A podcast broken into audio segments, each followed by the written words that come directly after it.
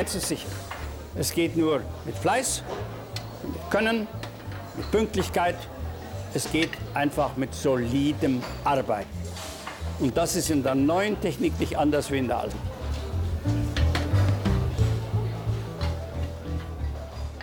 Liebe Zuhörerinnen und Zuhörer, ich begrüße Sie und euch recht herzlich zu einer neuen Folge des DGQ Podcasts.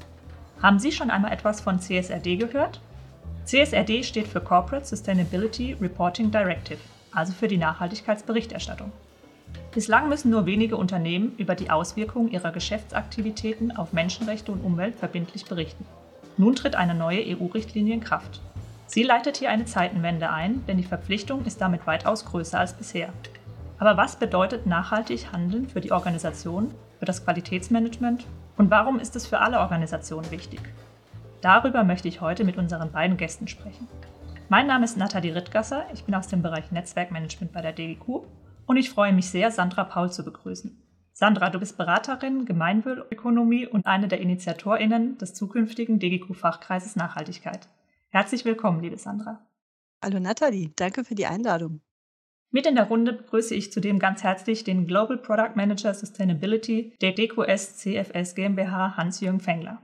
Hans-Jürgen, du beschäftigst dich intensiv mit der CSRD und ich freue mich, dass du heute unser Gast bist. Herzlich willkommen auch an dich. Vielen Dank, Nathalie.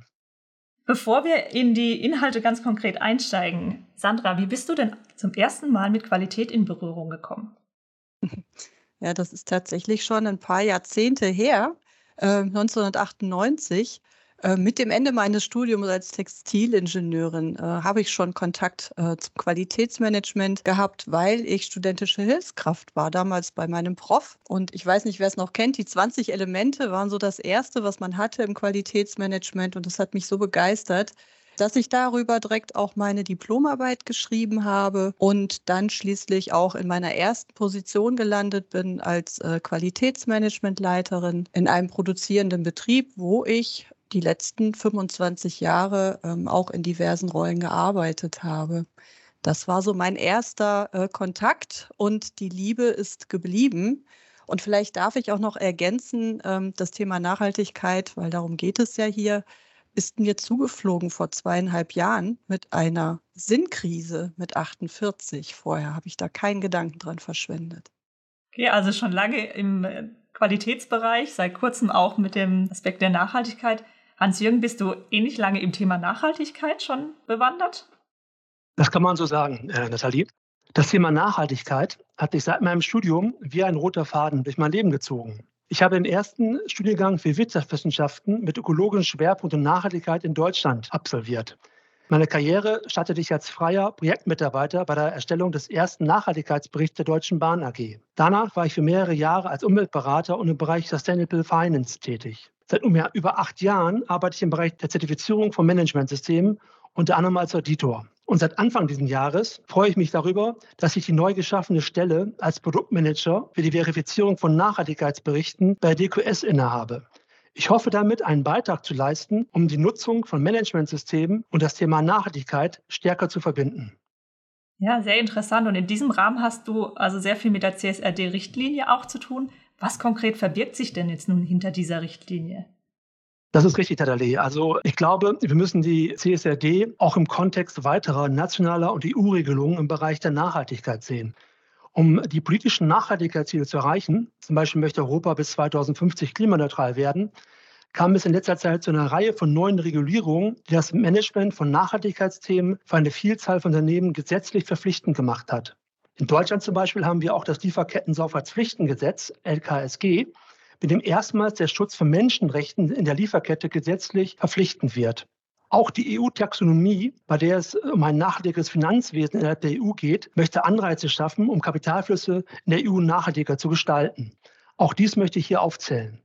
Die CSRD verpflichtet Unternehmen, über nicht finanzielle Informationen im Rahmen der Geschäftsberichterstattung zu informieren. Damit sollen Stakeholder wie Investoren, Mitarbeiter und Kunden grundsätzlich besser einschätzen können, wie die Nachhaltigkeitsperformance eines Unternehmens ist. Mit dem verpflichtenden Prinzip der doppelten Wesentlichkeit und der Prüfung des Berichts durch einen unabhängigen Dritten soll dem Thema Greenwashing entgegengewirkt werden. Konkret gibt es vier Stufen, in denen jeweils zusätzliche Unternehmen berichtspflichtig werden. Das Ganze startet 2025 für das Berichtsjahr 2024. In dem Jahr müssen die Unternehmen berichten, die bereits jetzt nach der sogenannten Non-Financial Reporting Directive, andere Abkürzung NFRD, bereits berichtspflichtig sind. Das sind vor allen Dingen große börsennotierte Unternehmen. Ab dem Jahr 2026 müssen dann die Mehrzahl der Unternehmen entsprechend berichten für das Geschäftsjahr 2025. Dabei handelt es sich um Unternehmen, die mindestens eine Bilanzsumme von 20 Millionen Euro, Umsatzerlöse von 40 Millionen Euro und eine Anzahl von 250 Mitarbeitern im Durchschnitt pro Jahr haben. Wenn zwei dieser Aspekte zutreffen, muss das Unternehmen berichten. Hm, also deutlich ausgeweitet zu den bisherigen Richtlinien. Richtig, man kann sagen, also dass fast jedes Unternehmen in Deutschland, was nicht ein kleines Unternehmen ist, einen entsprechenden Bericht erstellen soll. Und es geht dann ja weiter. 2027 kommen dann noch weitere Banken oder börsenorientierte KMUs hinzu. Bilanzsumme maximal 350.000 Euro, Nettoumsätze 700.000 Euro, ähm, die dann entsprechend berichtspflichtig werden. Ab dem Jahr 2029 kommen dann auch Unternehmen hinzu, die eine EU-Niederlassung oder Tochterunternehmen in der EU haben, amerikanische Unternehmen beispielsweise. Auch hier gelten gewisse Grenzen, sodass wir eigentlich sagen können, dass in den nächsten Jahren fast jedes Unternehmen in Deutschland berichtspflichtig wird. Hm. Dort sehen wir die Ausweitung jetzt jedes Jahr oder immer in den Jahr, zwei Jahresschritten. Wer ist denn deiner Meinung nach besonders gefordert, wenn es um die Umsetzung geht und die Berichterstattung dann innerhalb der Organisation? Die Herausforderung besteht darin, dass die Unternehmen ein System schaffen müssen, um die äh, gewünschten und relevanten Informationen für die Berichterstattung zu generieren und zu erzeugen. Hier sehe ich insbesondere die Chance, dass wir unseren vorhandenen Managementsysteme, beispielsweise im Bereich Energiemanagement, Umweltmanagement, aber auch Qualitätsmanagement, nutzen, um die Informationen zu erzeugen. Ich denke, dass Themen wie Prozesskennzahlen, Policies, interessierte Parteien, Opportunities and Risk, stetige Verbesserungen, all das sind Themen, die uns ja als Managementbeauftragte bereits bekannt sind und die hier eingebracht werden können. Sandra, siehst du das ähnlich? Du hast ja berichtet, lange Zeit im Qualitätswesen tätig. Jetzt kam das Thema Nachhaltigkeit bei dir mit dazu in jüngster Vergangenheit. Was hat denn das Qualitätsmanagement mit Nachhaltigkeit konkret zu tun? Ja, ähm, das ist eine gute Frage. Ich habe mir in Vorbereitung auf unser Gespräch mal erlaubt, ChatGPT zu fragen. Das ist ja ziemlich modern, äh, dass man der künstlichen Intelligenz Fragen stellt. Und das Ergebnis fand ich eigentlich so schön, dass ich das gerne mit euch teilen möchte. Also ChatGPT sagt, was ist Qualitätsmanagement aus Sicht des Kunden? Ähm, da geht es um die Erfüllung der Anforderungen und Erwartungen des Kunden in Bezug auf die Qualität eines Produktes oder einer Dienstleistung. Und das ist klassisch ja die Spezifikation. Und aus Sicht des Kunden Nachhaltigkeit bezieht sich hingegen auf die Verantwortung eines Unternehmens gegenüber der Umwelt und der Gesellschaft. Und zwar jetzt und in der Zukunft, weil wir reden ja nicht nur von uns, von den Menschen auf dem Planeten, denke ich an die Lieferkette, sondern wir reden ja auch von den nachfolgenden Generationen und von unserer Verantwortung den nachfolgenden Generationen gegenüber. Und insofern ähm, finde ich es wichtig, sich mal anzuschauen, was ist eigentlich Qualitätsmanagement in Bezug auf Nachhaltigkeit. Und wenn ich jetzt mal darüber nachdenke, ich bin ja auch Kunde und ich habe immer diesen Konflikt beim Einkaufen. Ich äh, greife ins Regal und denke, was tue ich jetzt hier? Nehme ich jetzt den Bio-Knoblauch ähm, für den doppelten Preis oder nehme ich den Standard-Knoblauch? Und wenn da Bio draufsteht, ist es überhaupt Bio? Und wenn es Bio ist, mache ich sonst vielleicht noch irgendwas falsch? Und ich finde, wir haben als Unternehmen einfach eine Verantwortung, uns weiterzuentwickeln und dem Kunden nicht nur einen guten Preis und eine gute Qualität zu liefern, sondern auch Transparenz im Sinne der Nachhaltigkeit ähm, im Sinne der ökologischen Grenzen, im Sinne der sozialen Standards. Ähm, denn wofür ich gehe, das ist ja die Transformation der Welt zu einer sozial-ökologischen äh, Marktwirtschaft. Ähm, wir sind nicht mehr bei höher, schneller, weiter und wir sind auch nicht mehr bei Geiz ist geil. Die Welt hat sich verändert und die Kundenansprüche haben sich verändert. Da kommt jetzt noch was on top und da bin ich der Meinung, dass wir als Verantwortliche in den Unternehmen diese Kundenanforderungen einfach mit einbauen müssen. Und da stimme ich Hans-Jürgen zu, wenn wir da über Managementsysteme reden und ähm, wir kennen es alle, die integrierten Managementsysteme Ähm, wir haben keine Handbücher mehr für Qualität, eins für Umwelt, eins für Energie, sondern wir schauen uns Prozesse an und die Prozesse werden ganzheitlich betrachtet. Und insofern gilt es jetzt, den nächsten Schritt zu machen und auch die Nachhaltigkeit ganzheitlich mit zu integrieren in die Prozesse, die wir leben. Was meint ihr mit ganzheitlich zu integrieren? Braucht es also kein eigenes Managementsystem im Sinne eines Nachhaltigkeitsmanagementsystems oder wie seht ihr das? Also aus, aus meiner Sicht würde ich immer dafür plädieren, dass was bisher vorhanden ist, das ist ja auch teilweise Unternehmen gar nicht so wenig, dass man das zunächst nutzt, bevor man etwas Neues schafft. Also ich kann da mal ein Beispiel bringen aus einem Audit, was ich gemacht habe. Das war eine Zertifizierung nach 9001, 14001, 50001, äh, wo wir vormittags sehr intensiv über Kennzahlen gesprochen haben im Rahmen der ISO 14001. Und man sagen muss, das war nicht ganz optimal, was der Kunde dort hatte. Und nachmittags hatten wir eine Sitzung mit dem Nachhaltigkeitsteam, die uns sehr stolz darüber berichtet haben, dass sie erstmalig einen Nachhaltigkeitsbericht erstellen und natürlich dann auch für Umweltbereiche definitive Kennzahlen auch aufgeführt worden sind. Das ist für mich ein extremes Negativbeispiel, wie man sozusagen intern die Kommunikation nicht so hinbekommt, dass die Teams, die verantwortlich sind im Bereich Umweltmanagement und Nachhaltigkeit, koordiniert vorgehen. Das muss nicht so sein, aber das ist so ein Beispiel, wo ich festgestellt habe, so darf es nicht laufen. Das kann ich bestätigen aus meiner Auditpraxis ähm, sowohl auf der Seite der Auditoren als auch auf der Seite der Auditierenden. Das Ganze ist ein Gesamtkunstwerk und da kommen wir mit Silo-Denken überhaupt nicht weiter. Das äh, ist Verschwendung. Ich habe auch viel äh, im Lean-Management gearbeitet und das ist einfach ganz, ganz viel Verschwendung, wenn jeder sein Ding macht und dann kommt der Auditor und der Umweltbeauftragte bringt seinen Umweltbericht und der Energiemanagementbeauftragte bringt seinen Energiebericht.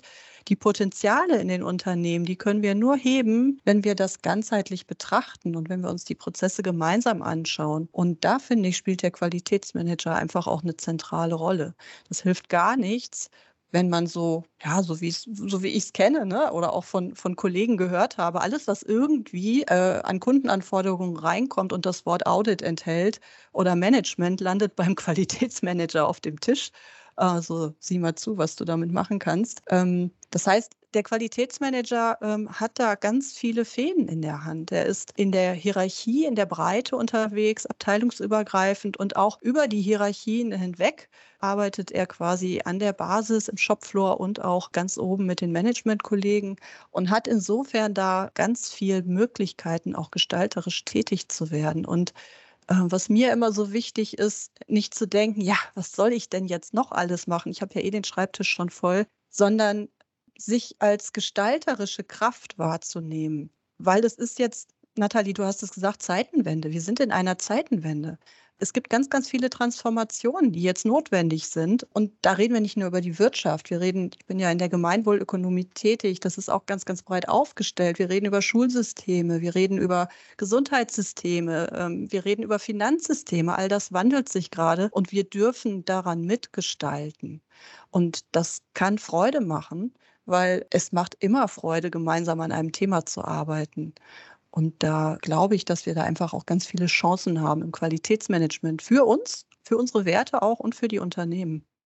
Hast du schon gesagt, die Chancen auf der anderen Seite, der volle Schreibtisch. Ähm, ich bin jetzt mal noch so ein bisschen ketzerisch und gehe nochmal auf den Nachhaltigkeitsbericht zurück. Also man muss nochmal etwas äh, berichten und aufbereiten. Welchen Mehrwert hat denn solch eine Nachhaltigkeitsberichterstattung für mein Unternehmen, außer der zusätzlichen Last auf meinem Schreibtisch?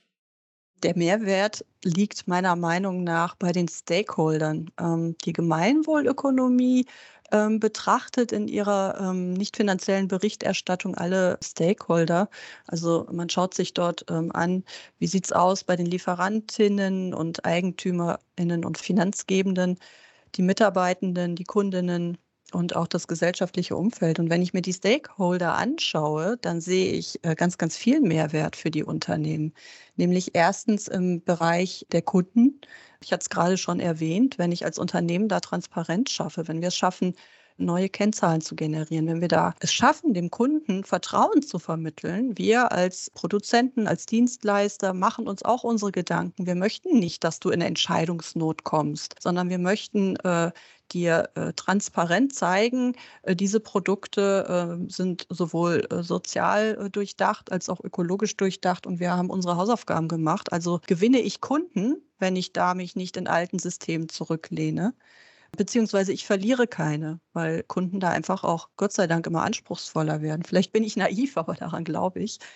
Die zweiten Stakeholder, die wichtig sind, sind die Mitarbeitenden. Wir leben in Zeiten des Fachkräftemangels oder sogar des Arbeitskräftemangels. Es sind ja nicht mehr nur Fachkräfte, sondern Arbeitskräfte, weil immer mehr Menschen einfach auch den Sinn in ihrer Arbeit suchen. Keiner möchte mehr arbeiten gehen oder immer weniger Menschen möchten arbeiten gehen, um ihren Kredit abzubezahlen, sondern sie möchten nicht an der Arbeitsstelle ähm, eine Maske aufsetzen und sagen, so jetzt hier fängt das Schmerzensgeld an, hier äh, arbeite ich einfach nur fürs Gehalt, sondern Menschen möchten sich als Menschen fühlen. Und deswegen ist es eine unglaubliche Chance für Unternehmen, auch im Bereich des Fachkräftemangels da einfach auch Mitarbeitende zu gewinnen.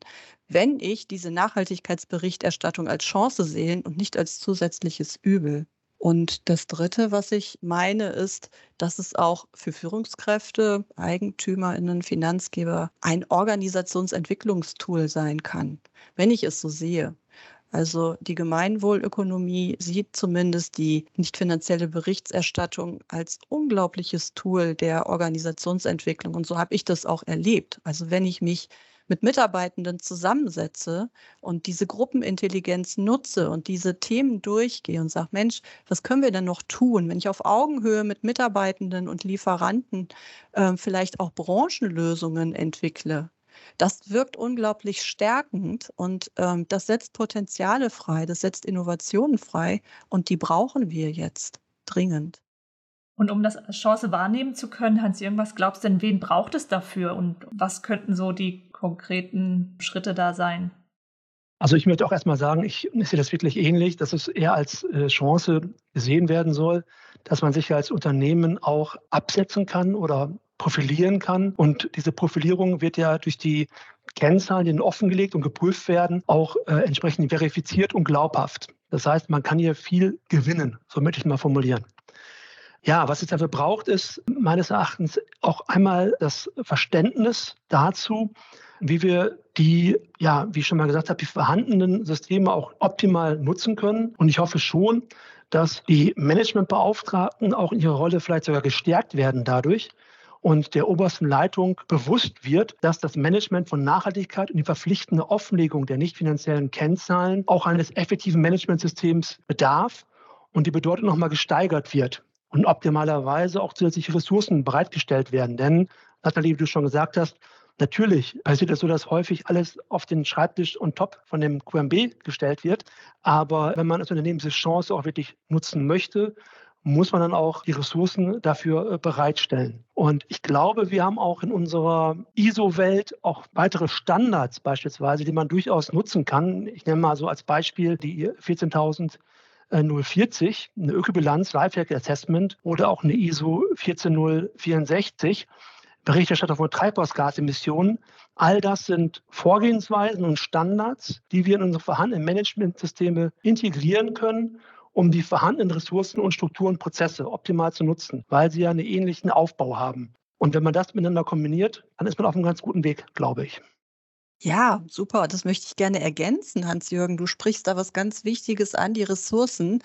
Und zu den Ressourcen zähle ich auch die Qualifizierung von Mitarbeitenden und gerade von Führungskräften, weil um diese Innovationsräume zu begleiten, braucht es einfach ein anderes Mindset von Führungskräften. Und da appelliere ich an die Unternehmen, auch die verantwortlichen äh, Mitarbeitenden, gerade auch in den Führungsrollen, insofern zu unterstützen, dass sie ihnen die entsprechenden Qualifizierungen auch zukommen lassen, damit sie einfach auch das Rüstzeug haben, um in die nächsten Zeiten gehen zu können, zusammen mit ihren Teams. Finde ich ganz, ganz wichtig. Also Qualifizierung im Bereich Ökologie und Nachhaltigkeit. Jetzt habe ich zu Beginn gesagt, Sandra, du bist eine der Initiatoren und Initiatorinnen eines neuen Fachkreises bei der DGQ. Ein Fachkreis, der also aus Mitgliedern des DGQ-Netzwerks gemeinsam an den Themen arbeitet und der soll eben zum Thema Nachhaltigkeit auch in Kürze dann seine Arbeit aufnehmen. Wie kam es eurem Team dazu zu sagen, wir benötigen so einen Fachkreis Nachhaltigkeit? Danke für die Frage, Nathalie. Ähm, das ist ähm, so entstanden, dass wir in der Geschäftsstelle Düsseldorf von der DGQ einen Erfahrungsaustausch hatten. Ein Erfahrungsaustausch unter Verantwortlichen im Qualitätsmanagement, die sich genau mit diesen Fragen beschäftigt hatten, die wir gerade erwähnt haben. Da kommen irgendwelche Anforderungen auf den Tisch. Mensch, was ist das eigentlich hier? Haben wir das? BSCI? GRI, DNK, was ist das alles und wo kann ich das nachschlagen? Und da haben wir in diesem Erfahrungsaustausch gesagt, Mensch, wir bräuchten etwas für Qualitätsmanager, eine Art Kompass durch diese ganzen Nachhaltigkeitsbegriffskürzel. Und wir haben ähm, in einem Team von ja, sechs bis acht Leuten regelmäßig und mit wachsender Begeisterung zusammengesessen und haben diesen Kompass entwickelt für Qualitätsmanager. Das ist wie so eine Art Landkarte, wo man auf den Begriff klicken kann ist auch unter DGQ Plus zu finden. Und dann öffnet sich ein One-Pager mit Erklärungen. Und das Ding ist noch nicht fertig. Also es wartet darauf, von all den Experten in der Community weiter ergänzt zu werden. Wir haben quasi 80 Prozent geliefert. Und in der Softwarebranche nennt man das MVP, Minimal Valuable Product, also ein minimal funktionsfähiges Produkt mit dem Kunden, für den Kunden entwickelt. Wir sind unsere eigenen Kunden. Und insofern ist das auch etwas, wo wir sagen, Mut zur Lücke. Ihr müsst nicht bis zum Schluss alles fertig entwickeln, bevor ihr damit nach draußen tretet. Es dreht sich alles so schnell und wir können gar nicht die perfekten Lösungen finden. Wir können nur miteinander lernen und ja, aneinander wachsen. Und aus dieser Freude an der Arbeit dieses Produktes ist so ein bisschen Wehmut entstanden. Wir haben gesagt, Mensch, jetzt sind wir fertig mit dem Ding, gehen wir jetzt auseinander? Nein, tun wir nicht. Wir bilden einen Fachkreis Nachhaltigkeit und möchten dieses Momentum weiterführen und alle einladen, die mit dem Thema Nachhaltigkeit beschäftigt sind oder sich beschäftigen wollen, im Fachkreis ihre Fragen zu stellen, gemeinsam Themen zu erarbeiten, ihr Wissen zu teilen, wenn sie gute Lösungen für bestimmte Anforderungen gefunden haben, das mit den anderen zu teilen, weil ich denke, das kriegen wir gemeinsam am besten hin, wenn wir unser Wissen teilen und miteinander lernen. Was wären da denn so die konkreten Herausforderungen, dem sich der Fachkreis so annehmen wird, sage ich mal in Kürze? Ja, eine der ersten Herausforderungen wird sein, die Rolle des Qualitätsmanagers sich anzuschauen. Und wir haben jetzt auch schon eine kleine Umfrage gestartet. Welches sind denn so die ersten Themen, denen wir uns widmen wollen? Zusammen übrigens auch mit Linda und Wilhelm, also äh, Frau Professor Dr. Linda Schalupowa von der Hochschule Fulda und Herr Dr. Wilhelm Fleur, zuletzt QM-Leiter bei Vorwerk. Und ja, wir haben uns zusammen so ein paar Themen überlegt, ähm, haben Kick-off gemacht und im Endeffekt entscheidet aber die Community, womit wir anfangen. Also das Thema, was am meisten brennt, damit werden wir starten, die Bedürfnisse unter den Kollegen, die als erstes erfüllt werden wollen und wo wir Hilfe brauchen, Unterstützung brauchen. Das werden wir bedienen. Auf jeden Fall auch Handreichungen für die Kollegen und Best-Practice-Beispiele oder Geschichten des Gelingens oder hat jemand eine gute Idee gehabt? Welche Normen sind überhaupt im Moment gefragt? Welche Berichte werden am meisten äh, von den Kunden gefordert? Oder haben Unternehmen sich selber überlegt, was sie kundenunabhängig als Organisationsentwicklungstool als bestes Tool erachten. Und da gibt es kein, ähm, keine Lösung im Sinne von, das ist das Rezept, so geht es. Jede Firma ist anders. Die Menschen in den Firmen äh, sind anders, Gott sei Dank. Und da darf jeder seine eigene Lösung finden. Und für mich ist es immer wichtig, nicht das System um des Systems willen zu bedienen, sondern immer zu schauen, was wollen wir denn eigentlich? Wo wollen wir denn hin? Ja, wir wollen doch die Transformation dieser Welt. Wir wollen doch ein gutes Leben für alle. Wir wollen doch nicht auf Kosten anderer Menschen in der Lieferkette konsumieren. Und das gilt es sich immer zu überlegen, wofür tun wir das denn eigentlich? Das hört sich auf jeden Fall interessant an, äh, Sandra. Da würde ich mich auch gerne engagieren, weil ich glaube, gerade diese Verknüpfung von Managementsystemen und Nachhaltigkeit, wie ich eingangs schon meinte, denke ich mal, das ist ein für uns ganz wichtiger äh, Bereich, den wir äh, verstärkt ähm, angehen sollten. Und die Herausforderungen, ähm, die hier genannt wurden, sind genau die richtigen. Und das Interessante ist ja auch, dass gerade das Thema Nachhaltigkeit immer sehr dialogisch auch aufgebaut ist. Also von Anfang an war das immer ein, ein Dialog, der geführt wurde, um zu definieren, was Nachhaltigkeit bedeutet. Und ich denke auch gerade dafür brauchen wir so welche Plattformen. Das finde ja. ich super, Hans-Jürgen, prima. Wir brauchen jeden, mach Werbung, mach Werbung für unseren Fachkreis und teile die Begeisterung. Wenn wir die Samen da jetzt streuen, dann äh, kann das nur in die richtige Richtung gehen. Und wenn Sie draußen als Zuhörerin oder Zuhörer jetzt auch nach dem Podcast sagen, ja Mensch, das interessiert mich, diese Einladung möchte ich gerne folgen, treten Sie da gerne an die DGQ heran. Sie finden uns auf der Homepage, Sie finden uns auf unserer Netzwerkplattform DGQ Plus, wenn Sie bereits Mitglied sind, oder auch über unsere Kontaktformulare in jeglicher Art. Damit kommen wir auch schon tatsächlich zum Ende unseres kurzweiligen Podcasts heute. Ich denke, wir haben ganz gut herausgestellt, welche Bedeutung das Thema für alle Organisationen eben hat, die, die natürlich von der Berichterstattung jetzt schon oder in Kürze betroffen sind, aber auch darüber hinaus. Wir haben so ein bisschen gehört, was verbirgt sich denn hinter CSRD? Es ist nämlich mehr als eine reine Berichterstattung und welche Chancen ihr dort für das Qualitätsmanagement und für die Organisation insgesamt seht. Das fand ich wirklich einen ganz tollen Eindruck, den wir hier bekommen haben. Vielen Dank an dieser Stelle. Was wäre denn vielleicht nochmal zum Abschluss euer Appell an die Zuhörenden? Also mein Appell wäre an dieser Stelle nochmal, nutzen Sie bitte die vorhandenen Managementsysteme, entwickeln diese weiter, um die Informationen für die nicht finanzielle Berichterstattung zu gewinnen, zu generieren. Wenn Sie beispielsweise nach ISO 50001 Energiemanagementsystem zertifiziert sind, haben Sie eine sehr gute Ausgangslage für die Ermittlung von CO2-Emissionen für den Scope 1 und 2. Als ein weiteres Beispiel hier, wie die Verknüpfung gelingen kann. Ja, und ich würde sagen, ähm, think big, start small.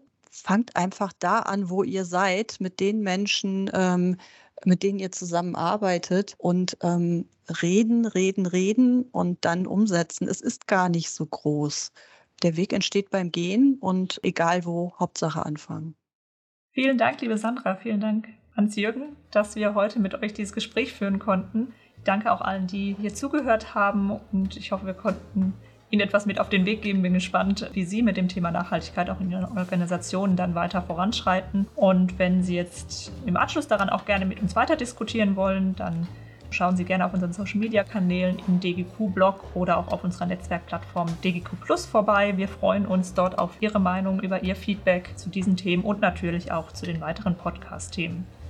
Ich wünsche Ihnen alles Gute und gerne hören wir uns dann bei der nächsten Folge des DGQ Podcasts wieder. Vielen Dank und auf Wiederhören.